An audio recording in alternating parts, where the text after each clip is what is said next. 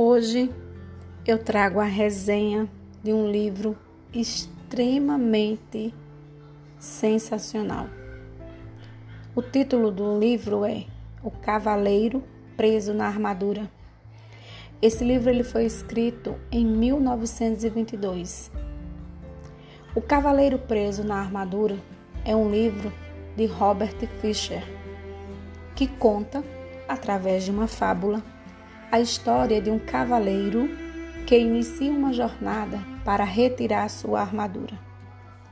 Apesar da estrutura da fábula, das suas alegorias usadas e do frescor leve da sua escrita, o texto de Robert Fisher não é inocente nem tampouco infantil.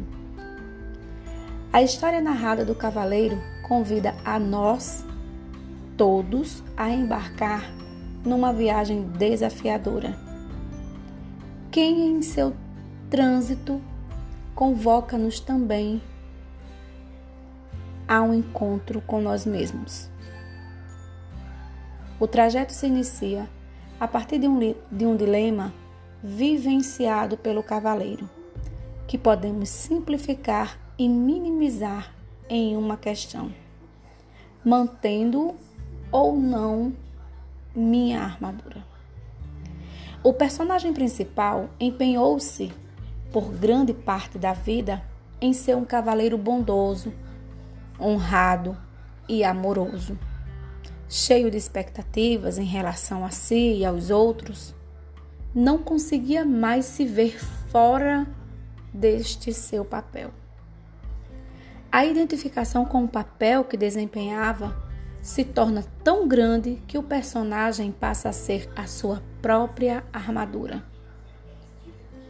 Deixa de tirá-la, esquece-se de que vive com ela e a armadura que a priori o protegia passa a privá-lo também do contato com a vida e se interpõe a sua relação consigo e com os outros. A maioria de nós está aprisionada no interior de uma armadura. O Senhor quer dizer? perguntou o cavalheiro. Nós levantamos barreiras para proteger quem pensamos ser. Então, um dia ficamos presos atrás das barreiras e não conseguimos mais sair. Esse é um trecho da página 57. Assim como no livro, toda jornada inicia-se com uma escolha. Escolher não é fácil e também não foi para o cavaleiro.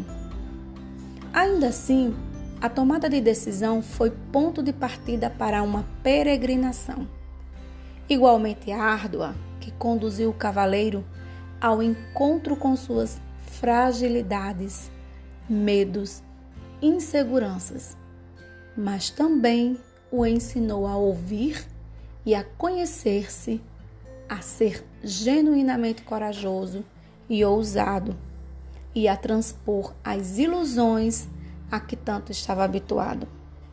Conectou-se assim com a sua verdade, e há quem diga que a verdade é mais poderosa que uma espada. Para tanto, foi preciso olhar-se, sair da zona, às vezes sufocante, mas de conforto. Foi preciso ter a coragem de se aventurar ao desconhecido, como quem se joga no vasto sem saber o que vai encontrar. Assim, o cavaleiro não estava sozinho. Ele pôde contar com as figuras que o ajudaram e o auxiliaram em diversas partes do caminho. Que não eram suas pernas, mas que com ele caminhavam ao lado, para nos lembrar que em nossas lutas diárias há momentos em que se batalha só, mas que mesmo assim não precisamos ser sozinhos. Então, qual armadura você deseja tirar hoje?